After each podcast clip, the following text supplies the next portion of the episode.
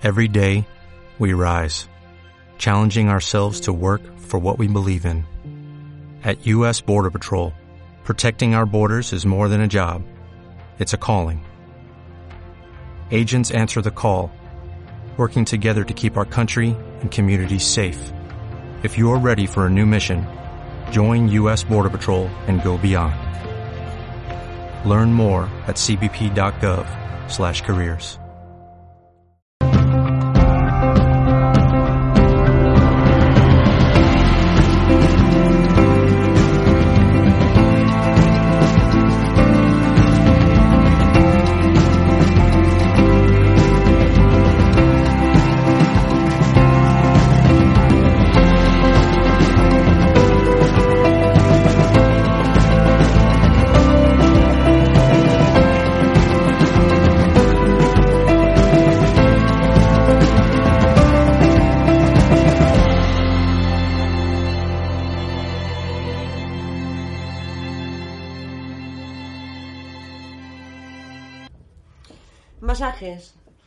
Masajes siempre se han asociado al relax, al descanso, a hacerse un mimo a uno mismo e incluso se han asociado al deporte para relajar las musculaturas tensas y prepararlas antes y después de un esfuerzo físico.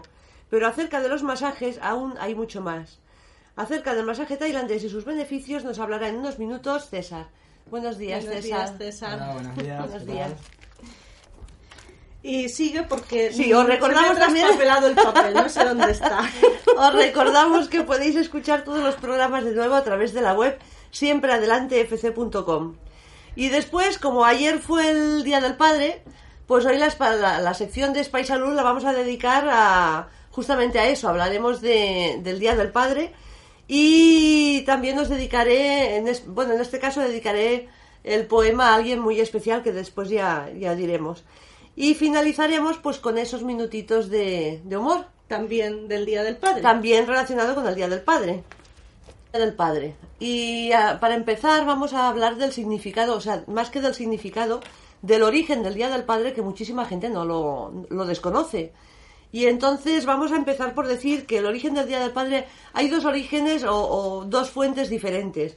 Una que es en Estados Unidos, que se celebra el 19 de junio, no se celebra el 19 de marzo, y que, y que viene a raíz de que una chica llamada Sonora Smart pues eh, dedicó ese día a su padre porque su padre había enviudado y tenía seis hijos y él pues hizo un gran esfuerzo en sacarlo en aquellos tiempos, en 1909 eh, hizo un gran esfuerzo para sacarlos adelante a los seis y ella como reconocimiento le hizo le hizo pues un, un evento y, y entonces a partir de ahí se propuso celebrar el nacimiento de- del Día del Padre, pues el mismo día que nació su, el mismo, que fue el 19 de junio.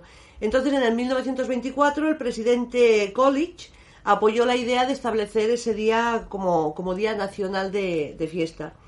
Pero en España tiene otra historia. En España lo tenemos a partir de 1948 y fue una maestra de escuela que se llamaba que se llamaba Nelly y estaba en un colegio en el Santo Padre, en el Santo Ángel, en Vallecas, en el barrio de Madrid de Vallecas. Entonces, ella, ella era Manuela Vicente Ferrero, como he dicho antes, se la conocía como Nelly, y entonces ella lo que hacía es que, claro, cuando celebraban el Día de las Madres, una vez al año, que entonces se celebraba no el día el primero de mayo, sino que se celebraba en, el Día de la Inmaculada Concepción, que era el día de la, la Virgen María, de todas las vírgenes, pues entonces eh, tuvo un par de padres o unos cuantos padres que se quejaban de que a las madres, a las mamás, pues los niños les hacían regalos, les preparaban manuales y que cuándo sería el Día del Padre, que también ellos querían reclamar su Día del Padre. Y entonces ella propuso un Día del Padre y evidentemente lo propuso para el Día de San José, que era el padre de Jesús de Nazaret, porque en aquella época recordemos que, imperaba la, la religión. Entonces, eh, ella impuso esto, lo comentó con varias escuelas más del país, se fue popularizando hasta tal punto que el director, bueno, el dueño de en aquel entonces, estamos hablando del año 48, de Galerías Preciados, le propuso a esta mujer, a esta maestra, irse a trabajar en, sus, en, su, en su gran empresa para promocionar ese Día del Padre para poder hacer una campaña publicitaria. Ella en un principio se negó, pero finalmente accedió y entonces empezaron a, a proclamar pues ese, ese día pues eh, con anuncios, con propuestas y a comercializar ese día como algo, como un evento, pues como el Día de la Madre. Pues tienes que regalar algo a tu padre, tienes que comprarle algo y ahí empezó la comercialización del Día del, del Día del Padre. Entonces, eso es algo que mucha gente no lo, lo desconoce. Creen que el Día del Padre ha sido durante todas las épocas y todos los años y no, y es a partir de 1948, o sea, anteriormente en España. Anteriormente pues no existía ni el Día del Padre, ni el Día de la Madre, ni el Día del Niño, ni el Día de ni el día de nada, eso son fiestas que se han ido Que imponiendo. digo yo, yo también voy a implantar el día de la tía, el día Claro, de la hermana. claro. día- ¿Por qué? Pues porque comercialmente sale, sale muy rentable, entonces hay que rentabilizar pues la- las figuras de, de toda la familia y de también llegar al día del amigo y todas estas, todas estas cosas. Pues en realidad el día del padre son todos los días. El día del padre no es eh, solamente el día 19 de marzo, que nos acordamos de él y decimos, ay, mira, papá, felicidades, cuánto te quiero. Y el resto del año pues ya nos olvidamos de ellos. La figura del padre es algo muy importante, es, eh, es esa figura que, con la que hemos de crecer, la figura que nos representa un guía, más que padres, son padres guías, que nos indican no- con su ejemplo, nos están enseñando pues unas directrices, unos valores, aunque hoy creamos que lo hemos perdido, pero en el fondo seguimos viendo en ellos ese, ese espejo y, y esa dirección y seguimos copiando esa misma dirección. Claro, imagínate lo que han copiado la gente joven de hoy. si no había valores, pues evidentemente eso es lo que copian, ¿no? Pero la figura del padre es eso, más que una figura masculina, lo que representa es una figura de la parte de la, de la energía masculina, que es la de dirección, la de exteriorización, la de movimiento, la de actividad, la que impera para hacer, para moverse y para poder, ah, para poder vivir con movimiento en esta vida y, hacer, hacer cosas. ¿Eso qué quiere decir? Pues que no necesariamente tiene que ser el padre ese ejemplo porque muchas veces ponemos esa energía masculina pues en la figura del abuelo y nos representa ese padre o lo ponemos en la figura pues de, de- algún vecino de algún amigo incluso en parejas que son de- del mismo sexo pues una de las parejas ejercerá ese papel sobre el niño. O sea que no estamos buscando un padre masculino sino que estamos buscando una energía y un patrón representativo de esa energía que es lo que nosotros va- vamos a seguir y con lo que nosotros nos vamos nos vamos a guiar Y también es importante cuando tú hablas de los arquetipos, porque eh, muchas veces estamos enfadados con los padres o leemos padres tóxicos, madres tóxicas, y a mí eso me da mucha... mm, Bueno, por dentro me remueve mucho porque yo digo, ¿y qué es tóxico y quién dice que eso es tóxico? Porque eh, cuando hablamos de y sabemos de arquetipos, sabemos que muchas veces tenemos el padre que necesitamos porque precisamente hay un- algunos arquetipos, y eso sabes más tú, Carmen, que son arquetipo tierra o tienen el- la luna en tierra o el ascendente en tierra y ese padre les va a faltar sí o sí o va a estar en casa y es como si no estuviera. O sea que el padre está haciendo justamente el papel que ha venido a hacer porque es el que el hijo necesita. y que a veces incluso con dolor, ¿no? Porque un padre a lo mejor no quiere separarse y le sale un trabajo a mil kilómetros se tiene que tirar diez años sin venir a su casa. O sea, él no sabe que lo que está representando es el papel que justamente previamente habían pactado con su hijo antes de llegar. Nosotros, yo personalmente creo en esa, en ese pacto de almas. Entonces está haciendo su papel, claro, conscientemente está sufriendo, pero inconscientemente le está dando al niño aquello que realmente el niño necesita para su evolución. Y es la falta de ese padre para poder buscarlo en, en, en otras representaciones o simplemente vivir sin esa, sin esa, en la búsqueda de esa parte, ¿no? En la necesidad de esa parte. Entonces, Con Carmen cuando estudiaba tipologías eh, y desde entonces no hemos parado, no son cosas que digamos porque las ha estudiado, son cosas que hemos ido comprobando, hemos hecho como mm, más de 100 seguimientos a personas a ver esta tipología y la otra y la otra y aquí que le falta y a ver si aquí es la madre, aquí es el padre y siempre, siempre cuando hemos podido descubrir hemos visto que tenían la falta esa, o sea, los tierra es lo que les pasa. Efe- Efectivamente, o sea, la- el padre siempre representa... A ver, eso de que dicen de padres tóxicos. Padres tóxicos no existen, no hay ningún padre tóxico. Tu padre te está dando esa figura paterna, te está dando siempre aquello que tú necesitas para tu evolución. Entonces, tú dices, es tóxico porque tú no aceptas esa responsabilidad, tú no aceptas que él está reflejando una parte tuya que tú no quieres reconocer.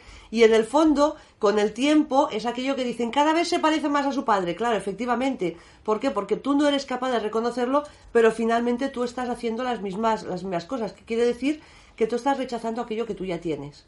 Entonces, padres tóxicos no existen, pero si tú crees que es tóxico, evidentemente lo va a ser. ¿Por qué? Porque tú te vas a intoxicar, pero no con tu padre, sino te vas a intoxicar con tus propias con la propia gestión de lo que tú estás limitado. Entonces, el único que te intoxicas eres tú mismo, creyendo que lanzando pelotas fuera va a ser más fácil para poder, eh, para poder decir, mira, yo estoy libre y la responsabilidad se la pasas a otro. Pero ellos no tienen responsabilidad ninguna, y menos a partir de que tú estás cumpliendo una mayoría de edad. De hecho, se dice que es a los 18, pero cada niño es diferente. Entre los 14 y los 18 Tú ya estás saliendo al mundo con tus propias herramientas, con tu propio aprendizaje y te vas a tener que responsabilizar absolutamente de todo cuanto vaya aconteciendo en tu vida. Entonces, echar las culpas a los demás es no responsabilizarte, esquivar el pulto, no aprender la lección y evidentemente sufrir. Porque tiras culpas para afuera para, para creer que así de esa manera no vas a sufrir. Claro, y ahora dirán muchas personas, sí, pero hay padres que maltratan a los hijos eso es intolerante. O sea, por mucho que tengas escrito eso, lo tienes escrito y lo vas a vivir. Pero solo tienes dos soluciones. O lo aceptas y tiras adelante o puede ser que tengas que denunciarlo, que tengas que alejarte, que tengas que irte, porque claro, no vas a estar tolerando eso, eso no, porque tengas escrito no vas a tolerar esas cosas. Pero siempre, aunque tengas que vivir todas esas cosas, eh, las has de reconciliar después dentro de ti porque si no las reconcilias es algo que toda la vida te va a estar arrastrando. ¿Y cómo se reconcilian? Bueno, eso cada uno ha de encontrar las maneras y no es la misma para todo el mundo. Puede haber personas que puedan gestionarlo con unas herramientas y haya otras que tengan que gestionarlo con otras herramientas. Pero aún y así tendrás que reconciliarte porque no es que sean tóxicos, es que tú necesitas aprender de todo eso y cuando lo hayas aprendido y gestionado y asimilado, y hayas aprendido también la compasión además hacia tu padre, porque seguramente que él tampoco le gusta hacer ese papel ni vivir así, tampoco es feliz. Cuando aprendas a gestionar la compasión y todas esas cosas, descubrirás que no hay nadie tóxico, que lo que te han dado es un regalo de poder aprender a gestionar y a descubrir en lo que tú dentro llevas que puedes brillar. Ah, porque como bien dices, ¿no? si tú como alma, alma vienes a evolucionar en la compasión, necesitas justamente lo contrario para poder evolucionar y para poder eh, verlo. Tú no puedes verla, saber lo que es la luz si tú no has visto antes la oscuridad. ¿Cómo lo vas a apreciar? ¿Cómo lo vas a valorar? ¿Y cómo lo vas a poder reconocer y vivir? Entonces ahí sabe mal decirlo, pero es que tampoco sabe mal porque es así. Tú vienes a vivir unas experiencias que te van a llevar o a la compasión o a la limitación, que también es el maltrato. Muchos, muchos hijos maltratados maltratan ellos a sus propios hijos. O sea, entonces lo que están haciendo es continuar con esa cadena. ¿Por qué? Porque no han aprendido. Si tú, tu familia, tus padres te han pegado y tú has sido capaz de salirte de ahí, de verlos con compasión, ver que eso es el aprendizaje que tú necesitabas, entonces posiblemente tú no vayas ya a pegar a tus hijos. Pero el pegarle a tus hijos diciendo que es que tus padres lo hicieron contigo no es sino, como decíamos antes, una excusa para tus propias limitaciones hasta que uno no tiene uso de razón, pues, pues es verdad que, que dependes de los padres, el ejemplo es de ellos y aunque no queramos, muchas veces si nos damos cuenta, los niños pequeños nos imitan y eso porque lo haces, pues porque el papá lo hace o la mamá lo hace, ¿no? Porque ellos aprenden del ejemplo. Pero cuando ya tenemos uso de razón, eh, podemos cambiar las cosas. Entonces ya no es culpa de nadie, que no hay culpas, pero ya no es esa persona que te ha hecho eso, no, esa persona te ha hecho eso, pero tú hoy puedes cambiarlo y puedes gestionarlo. Entonces la responsabilidad es tuya de seguir arrastrando toda la vida culpando a los demás o de decir, pues me voy a hacer responsable de lo que he vivido y voy a cambiarlo para, básicamente, no voy a repetir lo mismo. Porque ya lo he aprendido y lo he integrado. Yo recuerdo... Un día leí una cosa muy interesante en un artículo que me gustó mucho y es que las... no iba con el padre, iba con la madre pero ponía que las personas que brillan siempre son las que están reconciliados con su madre. Muy pocas personas que no han hecho las paces con su parte femenina pueden llegar a brillar. Eso lo explicaremos el Día de la Madre porque es interesante el por qué eh, son capaces de brillar cuando hacen esa, esa conexión. El Día de la Madre lo vamos a, lo vamos a esclarecer el por qué. y bueno, yo decía ¿no? que me acordaba de una persona, por ejemplo, que me ha venido ahora a la mente, que, venía siempre a la consulta y me decía, se excusaba en todas sus actuaciones porque ella había sido una hija no querida. Ella tenía veintipocos, creo que eran, y tenía una vida pues que había estado en la cárcel, eh, continuamente estaba metida en reyertas y siempre se escudaba, es que yo fui una niña no querida. Bueno, tú fuiste una niña no querida, pero ahora ¿quién eres? Porque lo que importa no es quién tú hayas sido o quién tú creas que has sido. Importa quién eres tú y que te responsabilices, evidentemente, de todos tus actos. Si tú vas a un juez y le dices, es que mi madre no me quería y por eso me he cargado el escaparate de la tienda, a ver, mm, no hay coherencia. No podemos eh, echar ese tipo de excusas. Entonces, responsabilizarse, eso sí, de sus actos y aceptar el, papel de ese padre o esa figura eh, de energía masculina como una guía que te va a enseñar, que te puede enseñar desde la limitación o desde el valor, pero siempre es algo que tú necesitas sí o sí aprender a, gestionar y a integrar. los que les falta el padre, pues que vayan investigando porque seguramente tienen este arquetipo de tierra. y vamos ahora sí, vamos ahora sí con esa con ese pequeño poema que... Bueno, he de decir que Carmen se ha quedado hoy a gusto porque para hacerlo en general lo ha hecho a nuestro padre en particular, entonces es para todos los padres pero basado en el, en el nuestro. Sí, porque además vivimos en un mundo donde, donde valoramos aquello que perdemos y deseamos aquello que nunca hemos tenido. Pero también debemos aprender a valorar aquello que tenemos en cada minuto de nuestra existencia por eso quiero hacer este reconocimiento a una de las personas más importantes de mi vida y también sé que lo hago en nombre de, en nombre de Fuen, porque aunque esté escrito, aunque lo haya escrito hoy en primera persona, muchas veces hemos hablado de lo que para nosotras representa nuestro padre y creo que, que sí me hago eco de también de su propia y el día de la madre llegará el de la madre el día de la madre está escuchando. Mamá no te pongas celosa que ya llegará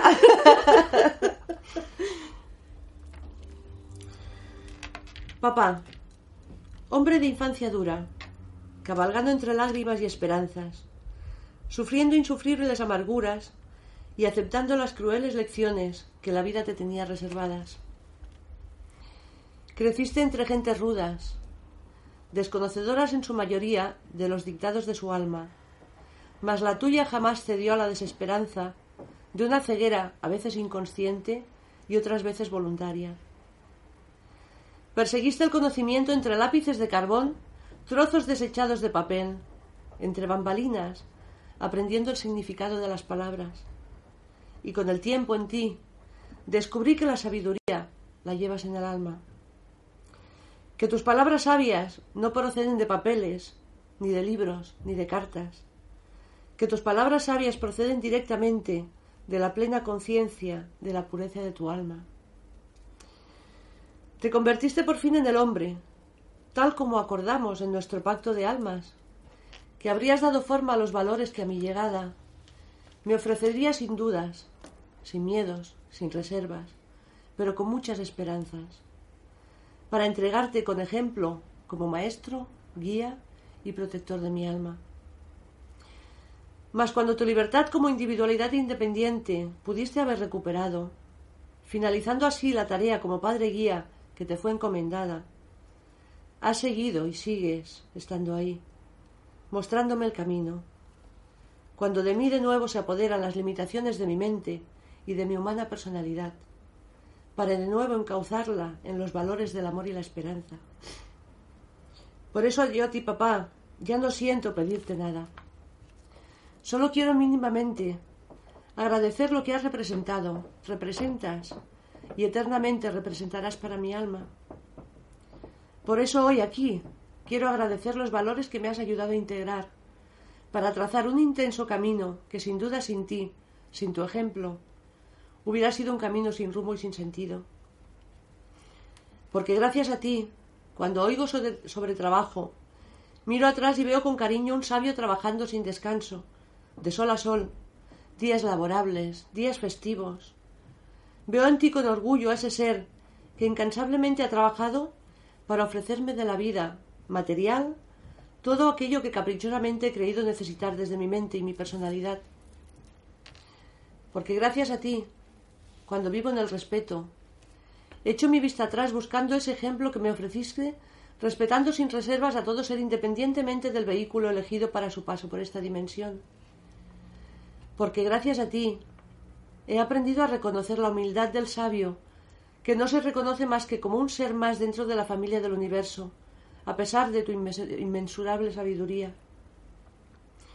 Porque gracias a ti he aprendido y sigo aprendiendo de la entrega y el servicio desinteresado, poniendo al otro, en cualquiera de sus manifestaciones divinas, persona, animal o planta, por encima de tus propias necesidades, aquello, aunque, aunque ello te suponga a veces perder un poquito de tu salud. Porque gracias a ti he podido aprender a reconocer y sentir, con todas mis fuerzas, desde lo más profundo de mi corazón y de mi alma, el verdadero sentido de la palabra amor. Gracias por ser mi ejemplo. Gracias por estar siempre ahí. Y gracias por amarme de forma incondicional, tanto como yo te amo a ti. Te amo, papá.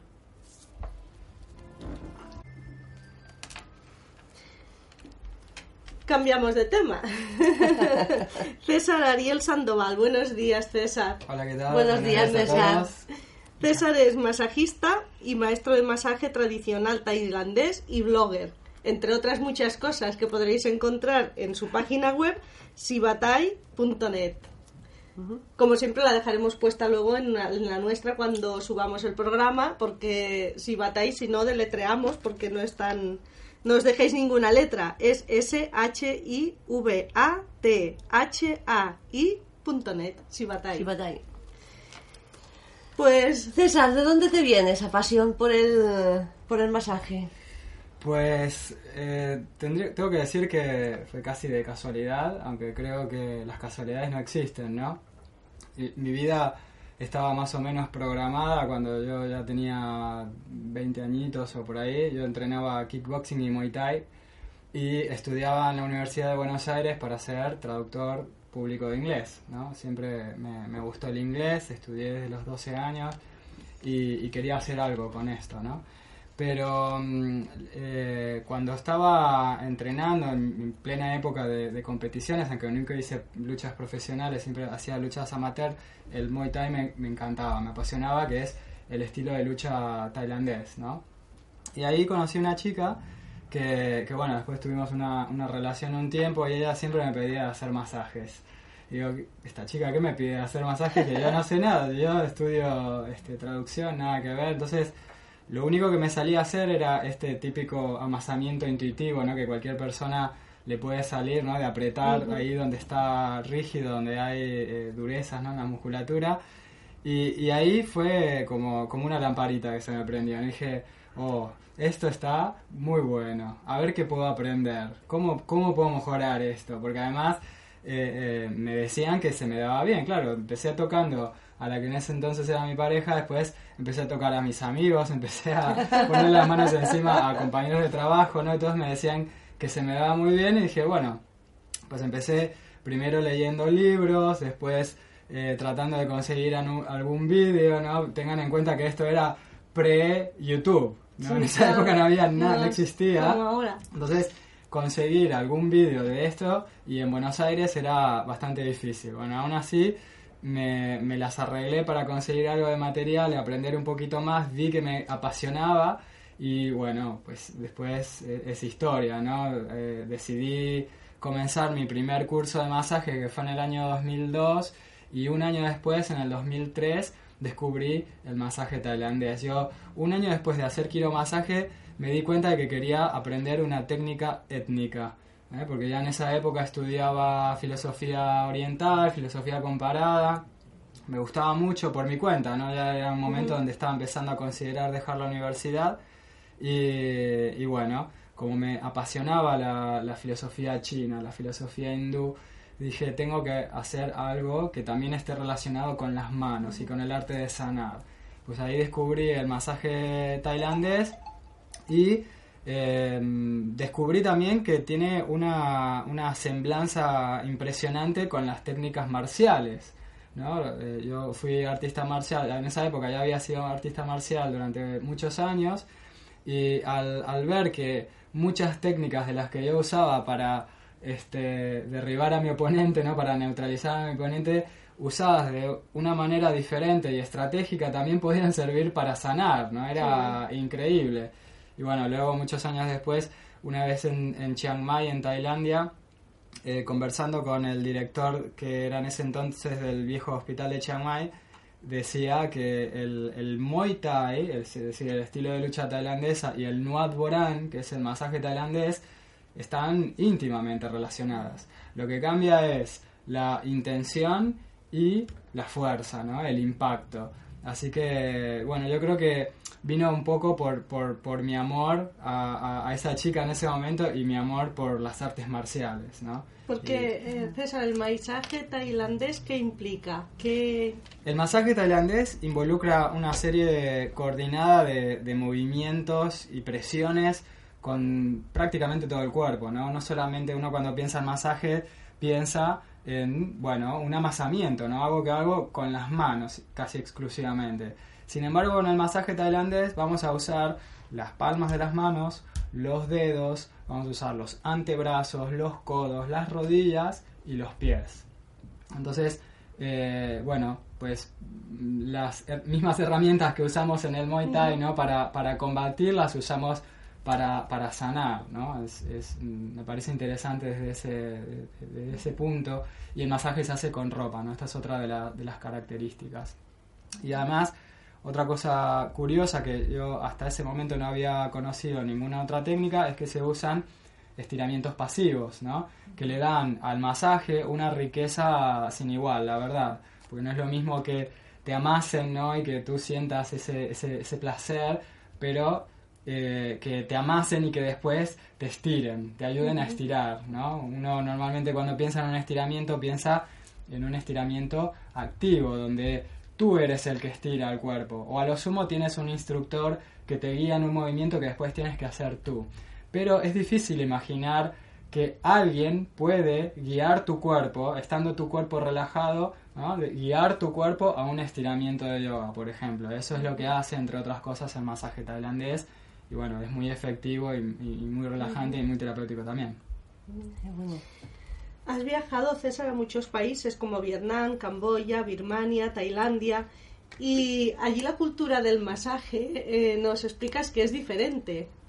Sí, es completamente diferente, ¿no? Eh, em, yo lo que he visto en Occidente es que eh, según en qué partes es el masaje es considerado bien un lujo o un tabú. ¿No? Algo que está más relacionado a lo mejor con, la, con lo sexual.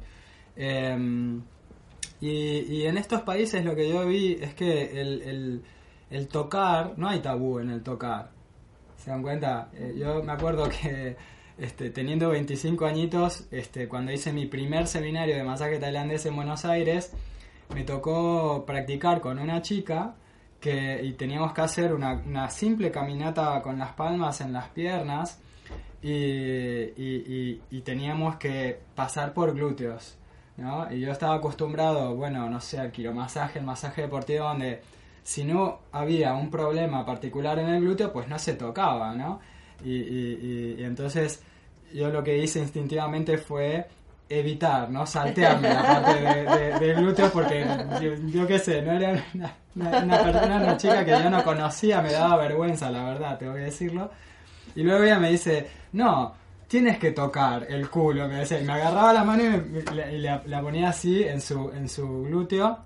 Y luego me hizo practicar de nuevo y, haciendo presión ahí, ¿no? Y, bueno, ahora lo cuento como una anécdota y, recuerdo también en los viajes que hice por Asia y veo como eso no existe. ¿no? Ese, ese, ese miedo, esa vergüenza es totalmente natural, ¿no? Tocar todo el cuerpo y se hace desde una posición de amor, de compasión y también eh, con fines de sanación, ¿no? Sobre todo cuando vamos a las zonas un poquito más rurales, podemos encontrar todavía esta tradición familiar y ancestral del masaje, ¿no? Donde este, papá le hace masajes a mamá, mamá le hace masajes a los niños, los niños le hacen masaje a los labios y todos en la familia se convierten en masajistas, ¿no? Y la calidad de vida que he observado en, lugares así es, es, alucinante, lugares muy pobres donde a lo mejor no tienen eh, una, una, cobertura social por parte del Estado y sin embargo viven muy bien y sobre todo muy felices, ¿no? Se ven muchas sonrisas y creo firmemente que parte de, de, esa felicidad tiene que ver con el tacto, tiene que ver con, con, con el poder tocar desde ese lugar, ¿no es cierto? Y se instruyen para ello? ¿Son cosas que siguen por intuición o lo pasan por tradición?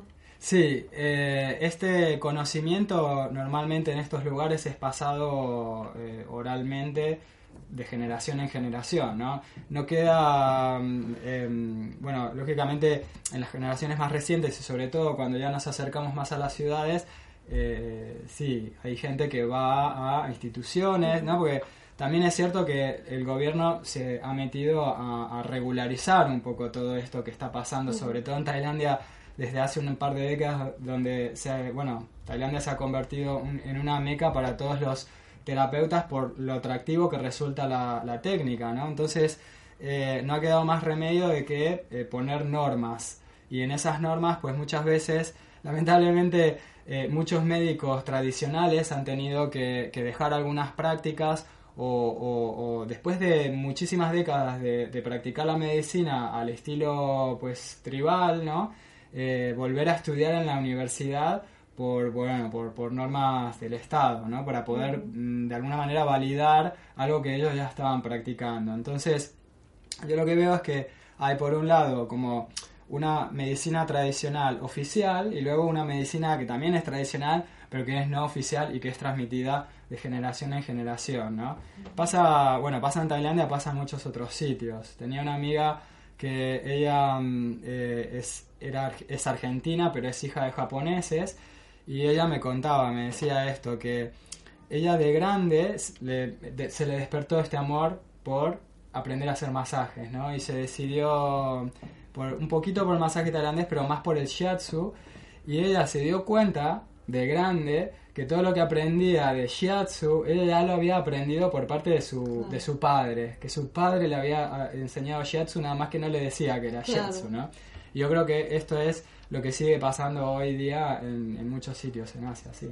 Qué bueno, eso de tocarnos entre nosotros es una cosa que aquí falta y está mal visto y es verdad que es muy beneficioso. No, porque hay esa, creemos que hay esa intención, ¿no? De que cuando tocas según qué partes solamente puede haber la intención sexual y no, si realmente hay la intención de sanar y eso, también le cuesta, ¿no? A, las personas estirarse y que les toquen. Bueno, que les hagan el masaje. Eh, Te has encontrado, ¿no? Personas que, que se puedan sentir incómodas. Sí, sí, sí. Yo creo que todo depende del tipo de público objetivo al que uno apunte, ¿no? Quiero decir, si yo voy a entrar a trabajar a un centro de yoga, pues probablemente la gente que esté ahí ya esté más familiarizada con los estiramientos pasivos y muy probablemente haya escuchado hablar del masaje tailandés que están muy relacionados, ¿no? Tiene mucha relación con el yoga por, por el tema de los estiramientos. Pero si salimos un poco del centro de yoga y nos vamos, yo qué sé, a, a una oficina ¿eh? si se me ocurriera alquilar un gabinete en un lugar más céntrico donde hay mucha gente como cualquiera, ¿no? Que pueden trabajar, tener un trabajo de oficina o, cualquier otro oficio donde no involucre el conocimiento con la cultura oriental, pues ahí entonces sí. Y yo tengo que decir que he tenido de todo, claro. Pero bueno, eh, yo tuve una ventaja que fue que me formé tanto en masaje tailandés como en otras técnicas un poco más conocidas para, para la gente occidental. Entonces, siempre tenía el público que me venía para hacerse el masaje de toda la vida y luego eh, la gente que venía buscando expresamente el masaje tailandés. De todas formas, te tengo que decir algo, y es que muchas de las personas que empezaban conmigo con el masaje en camilla, yo lógicamente como tengo un poquito más de amor por el Thai, este, los invitaba a probar este estilo de masaje que es totalmente diferente, ¿no? Porque como dije antes es en el suelo y con ropa, eh, luego no querían dejar el Thai, ¿no? Luego se, y yo creo que hay cada vez más aceptación a esta disciplina. O sea, el Thai se hace en el suelo. Exacto, bueno, se hace sobre algunas esterillas, un futón, sí. ¿Y, que, y realmente si yo tuviera que ir a hacerme un masaje de Thai, ¿qué me, qué me, qué me puede eh, ofrecer que no me ofrezca, por ejemplo, un quiromasaje o me ofrezca otro tipo de masaje. O sea, ¿cómo puedo decidir yo que ese es el tipo de masaje que a mí me, me va bien? Yo, la verdad, aunque, aunque hable en contra de mis propios intereses, te tengo que decir que tiene mucho que ver con el terapeuta, no sé si tanto con la técnica, ¿sabes? Realmente eh, el masaje Thai tiene muchísimo que, que aportar porque, bueno, eh, lo que decía, ¿no? El, el masaje tailandés involucra eh, presiones con todo el cuerpo, no es lo mismo que te amasen solamente con las manos a que te hagan presiones eh, con el codo, con la rodilla, con los nudillos. A veces es muy diferente, O sea, ofrece una, va- una variedad de Para sensaciones. contracturas es bueno. Es, es, es fantástico. Eh, lo, lo que aporta, eh, lo que da más valor creo a la técnica es, son los estiramientos pasivos. Lo que pasa que también es cierto es que depende mucho también eh, qué, qué terapeuta te toque. Eso es así, ¿no? Puedes tener a alguien que tenga mucha experiencia eh, y, y que haya, mm, se haya esforzado por, por aprender todo el tiempo, ¿no? Y, y bueno, eh, si vas a Tailandia, cuidado, ¿no? Porque una de las famas que tiene el masaje tailandés, Sí. además de, de entrar en temas Ese iba a sexuales... acabar el con el- final el- feliz. el- sí. A- a- aparte de esta, de esta fama, eh, eh, también tiene la fama de que es un masaje muy duro, muy Sí, fuerte Y doloroso. y doloroso. Pero yo tengo que decir que, claro, el que va a Tailandia, ¿no? Primero, eh, el masaje tailandés está diseñado por y para tailandeses. El tailandés promedio es bajo, muy fibroso eh, y, realmente con una buena capacidad de, de soportar el dolor, ¿no? Y los eh, occidentales no, simplemente tenemos una constitución diferente. Y por otro lado, también es cierto de que hay mucho intrusismo. ¿Sabes? Eh, eh, eh, cualquier tailandés que aprende un poquitito nomás ya, ya puede entrar a trabajar en, en cualquier centro de masajes o, o spa. Entonces, tú que vas ahí por primera vez, ves a, a un chico morenito con ojos rasgados, dices, este Thai me va a hacer masaje Thai, donde en Tailandia, en la cuna del masaje tailandés, ergo va a ser bueno y probablemente no. Yo creo que el masaje Thai tiene mucho que ver con el arte.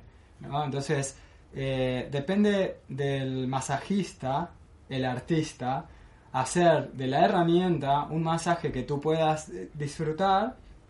perdón, perdón, o un masaje que sea un poco más fuerte, ¿no? Hay veces en las que el masaje puede eh, doler, pero puede ser increíblemente terapéutico.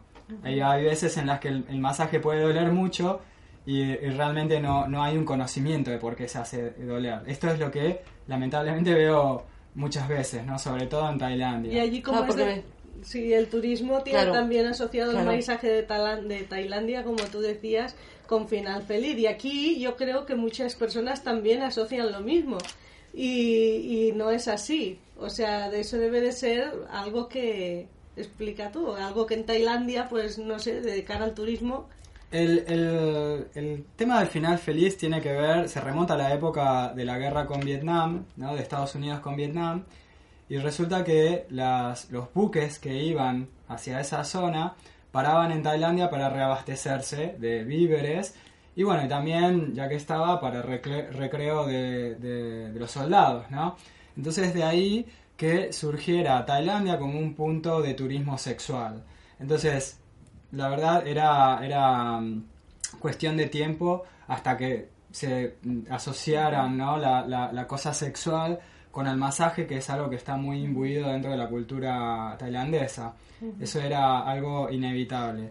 El problema es que la fama todavía existe hasta hoy, ¿no? Pero bueno, yo que ahora me dedico a enseñar, le digo a todos mis alumnos que ellos tienen que ser además educadores, ¿no? Todavía Claro. hoy, increíble, me pasa que este, los chicos que vienen a hacer cursos conmigo me dicen, es que voy a mi casa y cuento en una reunión con amigos que voy a aprender masaje tailandés y me dicen, ah, y te enseñan a hacer el final feliz.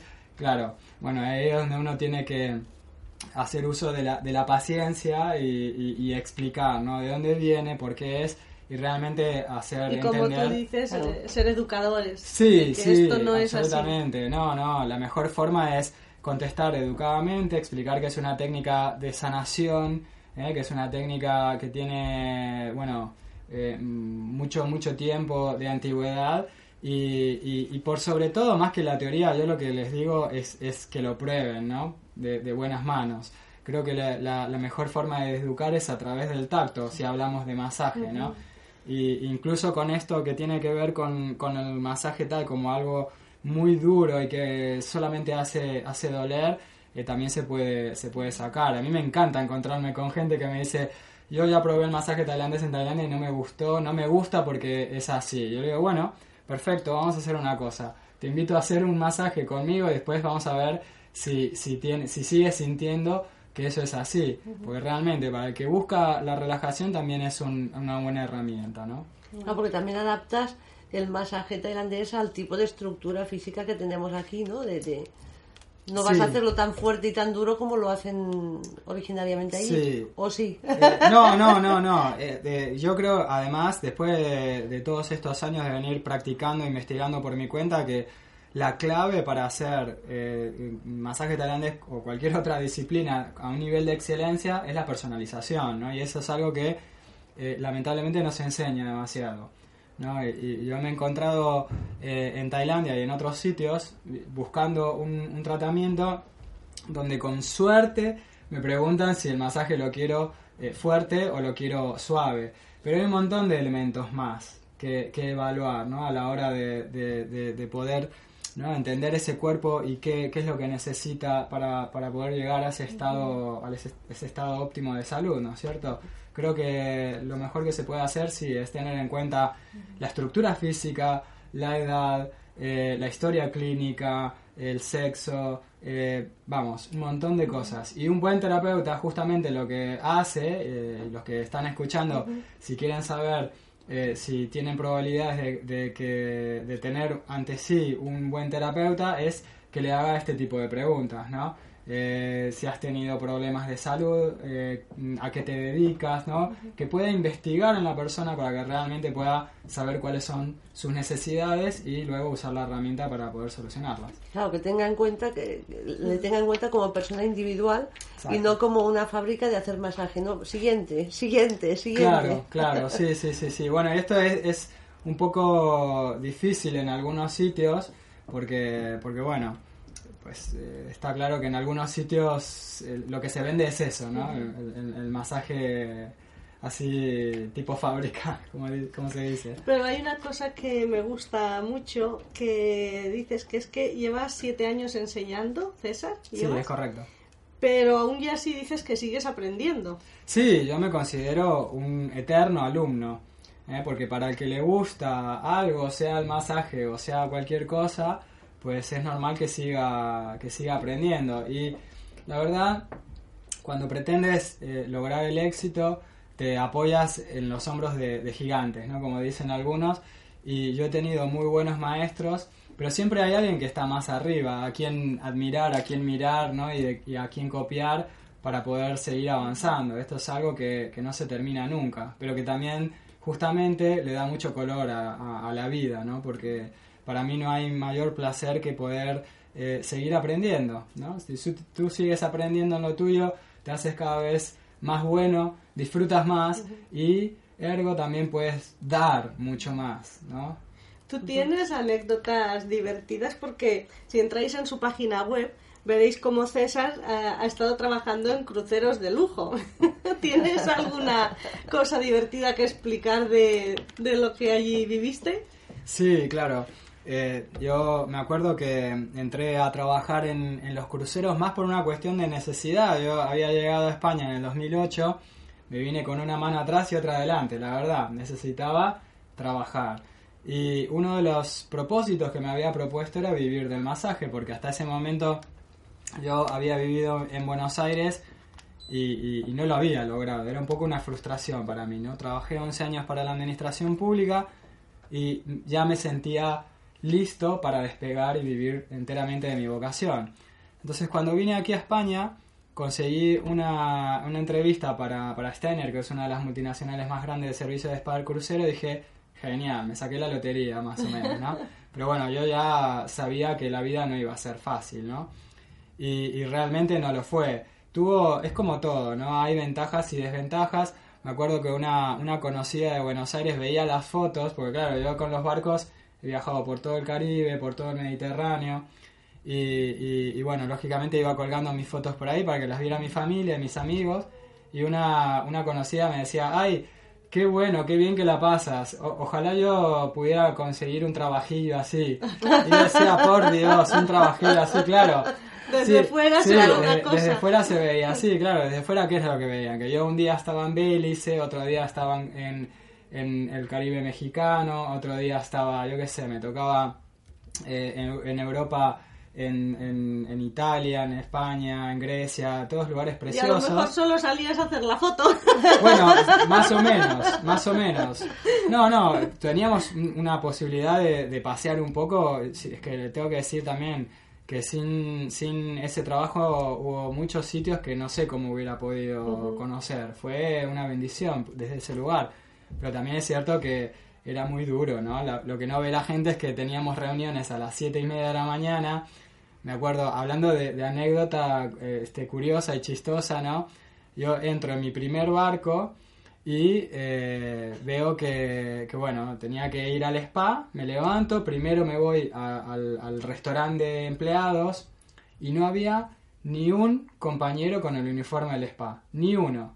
Eran todos de otros departamentos, pero de- del spa ninguno. Yo dije, qué raro. Día 2, exactamente lo mismo. Día 3, entendí. El día 3 entendí. Y entendí porque, claro, trabajábamos muy duro. Desde las, a las 7 y media de la mañana teníamos reunión, a las 8 empezaba, abría el spa, hasta las 10 de la noche. Luego teníamos que quedarnos a hacer el balance de todo el día.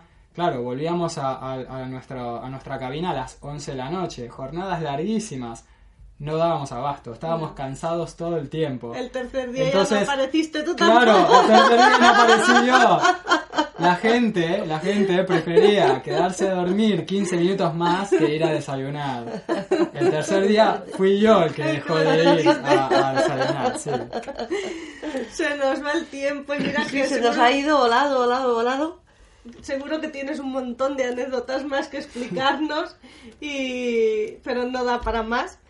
Y bueno, si quieren algún masaje contigo, ¿dónde pueden...? Masaje o clase, más o clase, o, o- cursos. Sí, la o verdad que... aprender, aprender ese tipo de... Eh, sí, yo ahora estoy dedicándome más a, a enseñar, bueno, porque descubrí también a través del masaje tailandés que esto, me gusta enseñar, me gusta crear contenido, me gusta difundir, entonces llegó un momento donde tuve que decidir a qué voy a poner más tiempo, entonces masajes no estoy dando mucho, ahora estoy en Girona, se pueden contactar conmigo y para Ah, clases estoy en contacto Barcelona. arroba shibatai.net, Contacto ¿verdad? arroba shibatai.net y para los que quieran interesarse un poquitito más acerca de esta disciplina, también en mi página web regalo un, un ebook que escribí yo acerca de masaje tailandés que lo pueden encontrar en shibatai.net barra ebook.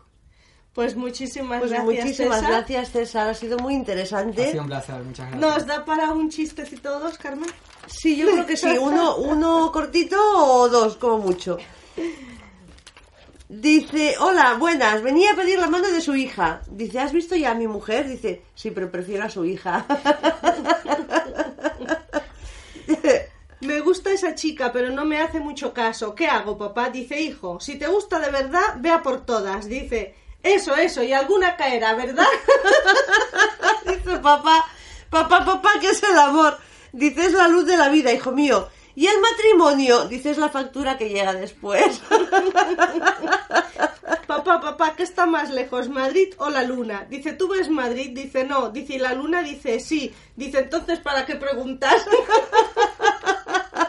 Dice, un ni- niño le pregunta a su padre, papá, papá, ¿cuánto cuesta casarse? Dice el padre, no sé, hijo, pero yo todavía estoy pagando. Un niño le tira de la manga a un policía. Ayúdeme, por favor. Desde hace un rato, un señor y mi papá se están pegando. Dice, ¿y por qué no me avisaste antes? Dice, porque mi papá iba ganando.